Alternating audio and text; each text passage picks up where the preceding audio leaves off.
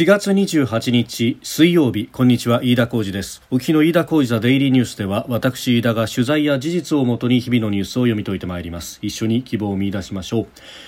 え今日取り上げるニュースまずは、えー、RCEP えー、日本、中国、韓国や東南アジア諸国など15カ国の経済連携協定。えー、地域的な包括的経済連携協定が、えー、今日参議院本会議で可決承認されました、えー、これについて、えー、それからアメリカのバイデン大統領発足から29日で100日ということになります、まあ、それを前にしまして、えー、この100日間の、えー、総括という形で電話記者会見を開きました。これについて、えー、そして参議院では憲法審査会が実に3年2か月ぶりに開かれております。え、収録しておりますのが4月28日水曜日日本時間の夕方6時45分を過ぎたところです。すでに東京の市場閉まっております。日経平均株価の終値は、え、昨日と比べ62円8銭高。2万9000飛び53円97銭で、えー、取引を終えております。えー、一応2万9000円の節目を、まあ、あの上回って終わったということになりました、まあ、上げ幅100円を超える場面はあったということですけれども、まあえー、今日はバイデン大統領の,、まあ、あの100日の会見は電話で行いましたけれども今後、施政方針演説が行われるということそれからアメリカの連邦公開市場委員会 FOMC の結果公表を控えまして、えー、午後は相場の膠着感が強まったというところで小動きであったようであります。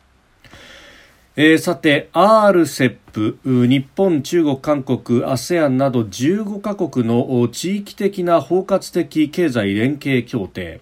す、えー、で、にあの各国署名はしておりますけれどもこれがですね、えー、今日参議院の本会議で可決承認されました、えー、締結のための日本の国会手続きは完了しまして通知先の ASEAN 事務局に今後報告をするということです。えー、他の署名国の進展次第では年内にも協定が発効するということであります巨大な経済圏が誕生するということが言われてはいるんですけれども、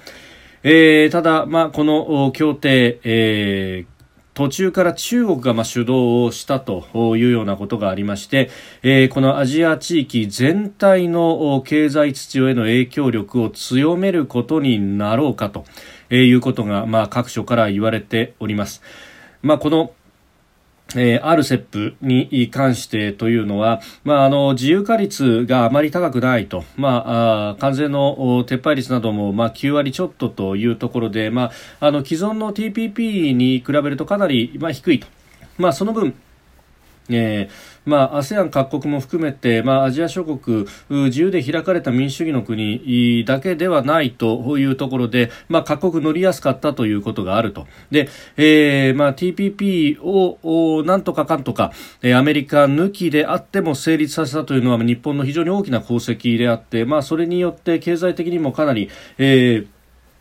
結びつきを強めながら、えー、アジア東南アジアもですねあるいは太平洋諸国も全体となって、まあ、中国に対して、まあ、あの向かい合っていくということを、まあ、やろうとしていた。その目論見はあるある程度達成されつつあったというところなんですが RCEP で、まあ、中国は反撃に出てきたということにもなります。であのこの RCEP に関してはその、まあ、関税の撤廃比率が低いことであるとか、まあ、あるいはあのさまざまな、えー、政府による縛りなどについての撤廃レベルが非常に低いと、まあ、あの自由化が低いということもあってですね。で、えー日本としては当然ながら TPP 並みか、まあ、あの下げるにしてもそんなにハードルは下げないよという形で、えー、やってきたと、まあ、あの TPP に参加している各国も、まあ、表向きそういうようなことがありましたんで、まあ、早々に成立することはなかろうというような、えー、読みもあったようにも、えー、聞いております。まあ、ところがですね、まあ、今回、えー、まあ、その自由化率等々の部分も含めてもう最もあのネックとなっていたのはインドだったんですけれども結局のところですねインドが、え、この RCEP から離脱をしてしまったということがあって逆に言うとインドが離脱したことで他の国々は折り合えちゃうということで、え、ドドドッとこう成立に向かってきたということ、まあ、それが日本にとっては誤算だったというふうにも言われております。で、え、ここで、まあ、日本が突っ張りすぎるということになると日本抜きの秩序づくりということにもなりかねないと、まあ、実際中国のまあ過剰な影響力あるいは、えー、輸出が中国からの輸入が、増えてしまうのではないか等々ということでですね、まあ、この RCEP 日本これ以上乗っかっても意味がないんじゃないかというようなことも言われとったんですけれども、まあ、一方で日本抜きでどんどんと秩序が進められるということもこれはまずいということで、まあ、今回、えー、参議院でも成立という形になりました。まあ、RCEP に関してというのはまあ、これ以上ですね、その自由化率であったりとか、あるいは政府調達等々の透明化ということを、まあ、言っててもどこまでということがあります。まあ、今後はまあ新たな枠組み、まあまずはですね、えー、TPP へのアメリカの復帰というものをまあ画策していかなければいけないんですが、まあ、これに関してはアメリカもそこまで乗り気ではなさそうだというようなこともあると。まあ、そうすると日本独自の動きとして、えー、日米豪印クワッドあるいはそのアメリカ抜きの日豪印の、えー、枠組みなどの駆使しながら、まあ、中国に対してカウンターを当てていくということが当然必要なのかと思います。で、えー、この、まあ、RCEP の成立、今日28日でありましたが、えー、前日昨日27日にはですね、テレビ会議方式で、えー、日豪印、日本、オーストラリア、インドの、えー、経済大臣会合というものが行われました。日本からは梶山経済産業大臣が参加。で、えー、オーストラリアはダンティーハン貿易観光投資大臣、それからインドのピユシュ・ゴヤル商工大臣と、この3者での会談ということになったと。で、サプライチェーンの強靭化に向けた協力で、えー、協議をしたということであります。で、あの、共同声明が出されていまして、サプライチェーン強靭化イニシアチブというものを、まあ、今後作っていくんだということが発表されております。で、まあ、あのこの中身についてというのも、まあ、今後ということになると、えー、サプライチェーン協会イニシアチブというものまずはあの会議体を立ち上げるということでで、えー、さらに発展するように、まあ、閣僚たちが事務方に対して指示をしたということ、えー、一つはサプライチェーン強靭化のベストプラクティスを共有する、えー、それから投資の促進イベント、えー、バイヤーセラーマッチングイベントを開催し関係者がサプライチェーンの多元化の可能性を探る機会を提供するということ。また、えーどのように発展させていくのかについては協議し、えー、サプライチェーン強靭化イニシアチブの実施に指針を与えるため少なくとも年に一度は、えー、この日豪印の経済大臣会合を開催することで、えー、決定をしたということであります。まあで産業界と学識者が本イニシアチブにおいて重要な役割を果たすことに留意をしたということであります。まああのここの辺りであるとかえ、えー、強固で持続性があり均衡の取れた包摂的な成長を実現するためと。いうあたりの、まあ、表現が、え使われております、えー、で必要に応じてコンセンサスに基づきこのイニシアチブの拡大を検討していくことにも同意をしたということで、まああのー、この会議が行われる前にですね、えー、脱炭素でも何かあ一致する点が出るのではないかということが言われておりますけれども、まあ、その辺も議論されたかもしれませんが、まあ、共同声明に、まあ、あの大きく書かれたわけではないということで、えー、あります。まあ、ただですね、まあ、この辺りの話当然出てきているだろうというところでもありますし、えーまあ、再生可能エネルギー等々の、えー、技術の供給もあるいは、えー、資源というところは、えー、当然サプライチェーンのですね大きな、えー、枠の一つでもあるということなども合わせて、えー、考えると、まあ、この辺りの枠組みを使いながらですね、えー、中国あるいは、まあ、この枠組みに、まあ、あの今は日豪印3カ国ということになっておりますが、まあ、これに ASEAN 各国も参加してもらって、えー、サプライチェーン構築の見直しあるいは、えー、資源や技術を相互に供給するというような、えー、枠枠組みのあたりからですね脱炭素の動きそして、えー、それに合わせるような形で、えー、ASEAN 各国なども巻き込んでいくという、まああのここは土俵を変えるような形で、えー、やっていくというのが大事なのではないかというふうにも思います。であの特にクワッド日米豪印の、えー、結びつきというものは、まあ、今のところは、えー自由で開かれたインド太平洋構想の大きな柱であるというふうになっていて、まあ、バイデン政権もこれを使って、えーまあ、特に安全保障の面で、えー、今まではまあ動くところが多かったということですが、まあ、これを経済面でも広げていくと、まあ、そこと、えー、将来的には TPP 等々との融合ということも含めてですね、えーまあ、対局を見据えた形で、えー、日本やっていかなければいけないと。その、まあ、目として育ってきている部分というのは、まあ、各所にあるというわけなんですけれども、まあ、それに、まあ、経済面あるいは資金の融通というところも含めて、えー、どこまでできるのかということ、まあ、むしろですねこれをやっていかなければいけないと、まあ、既存の枠組みとしては例えばアジア開発銀行 ADB があったりとか、えー、もするわけであります、まあ、この辺のメカニズムを使ってですね、えー、例えば海底ケーブルの敷設等々というものに関しては、えーまあ、データの流通というところで、えー ADB とそして日米、えー、さらに GO、えー、あるいは環太平洋諸国というところの連携というものは、えーできていつつあるというところなんですが、まあ、これにこの脱炭素という新たな枠組みであるとか、えー、も含めてですね、安全保障のみならずというところで広く根を張っていかなければいかんと。えー、いうことだろうと思います。まあ、RCEP で負けた、あるいは RCEP で中国からガンガン物が入ってくる、日本まずいと。まあ、あの確かに初戦取られたというところはあるかもしれませんけれども、まあ、ただ、えー、インドを巻き込むことができるのはある意味この日本の枠組みのみであるというところは、えー、今後に向けて非常に強いえ枠組みにもなろうかと思います。また他方ですね、えー、この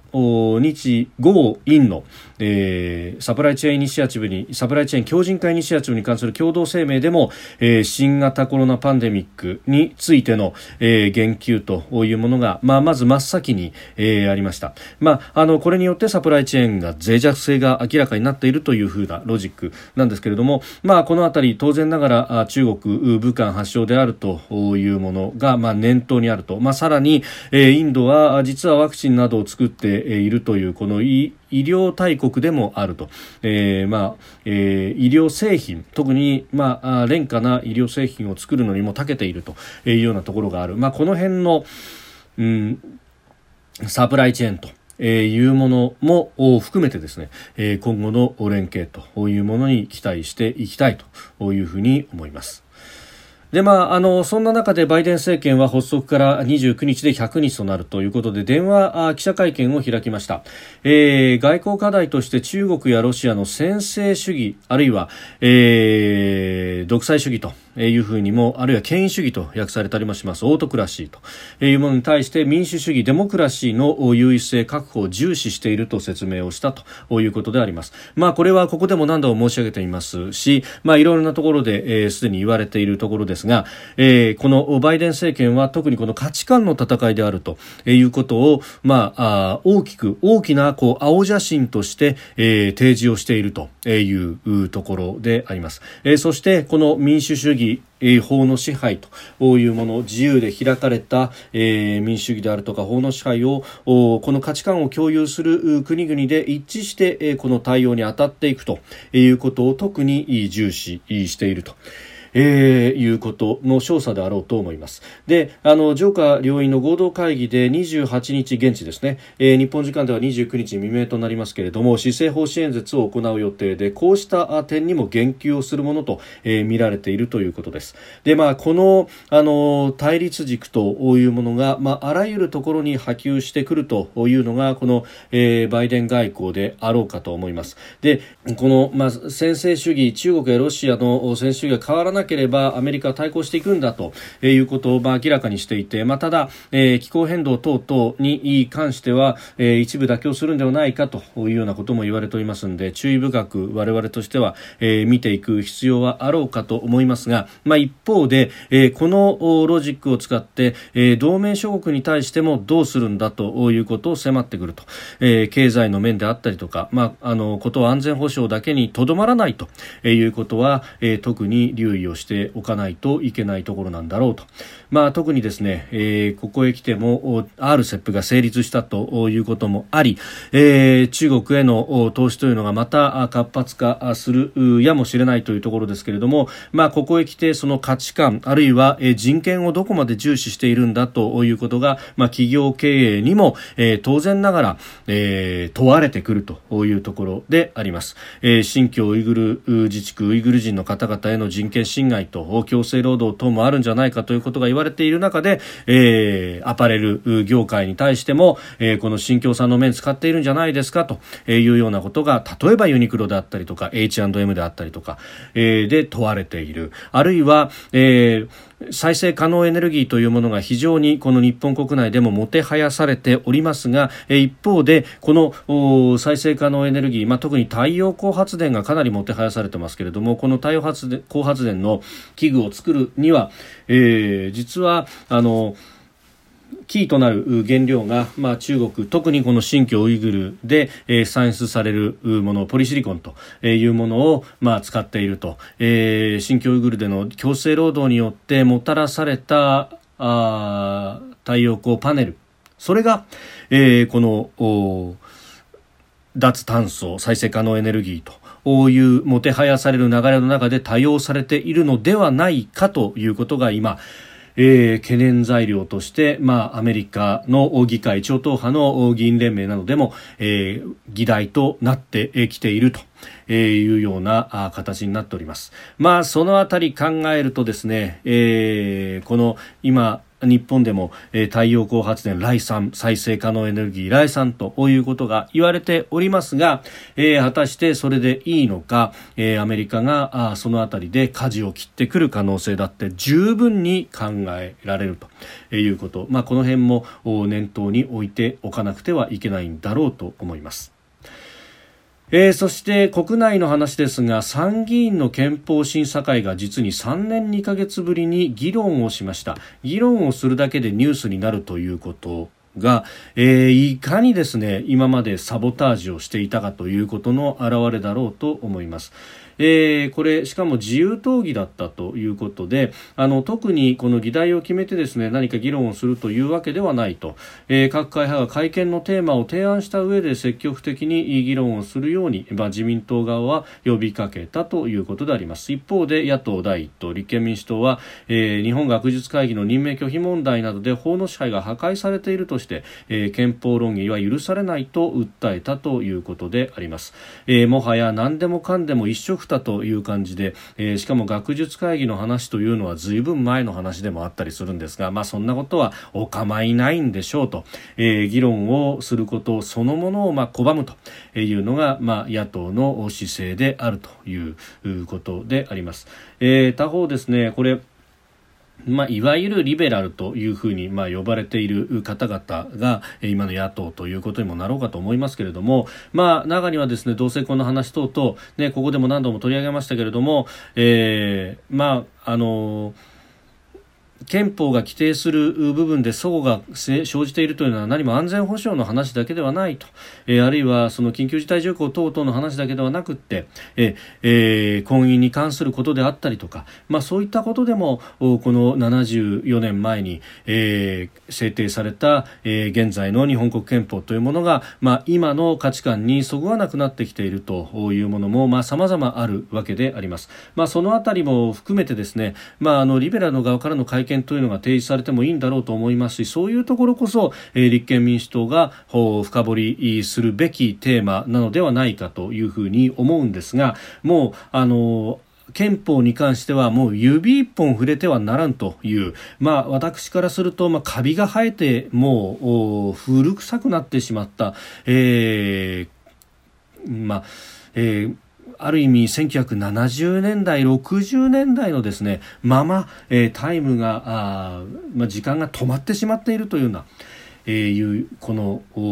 価値観でですね、えー、未だにやっていると、まあ、確かにこの憲法審査会の傍聴席を見てもですね、えー、そういった年代の方々が中心に見守ってらっしゃるということが果たしてどこまで民意というものを反映しているのかと、まあ、当然ながらですね平日の午前中に開かれている憲法審査会ですからそういった方々しかお時間がないのかもしれませんけれども広く、えー、世論を汲み取るということをなしに、えー、世論のをまるで代弁するかのような口ぶりでですね憲法論議は許されないと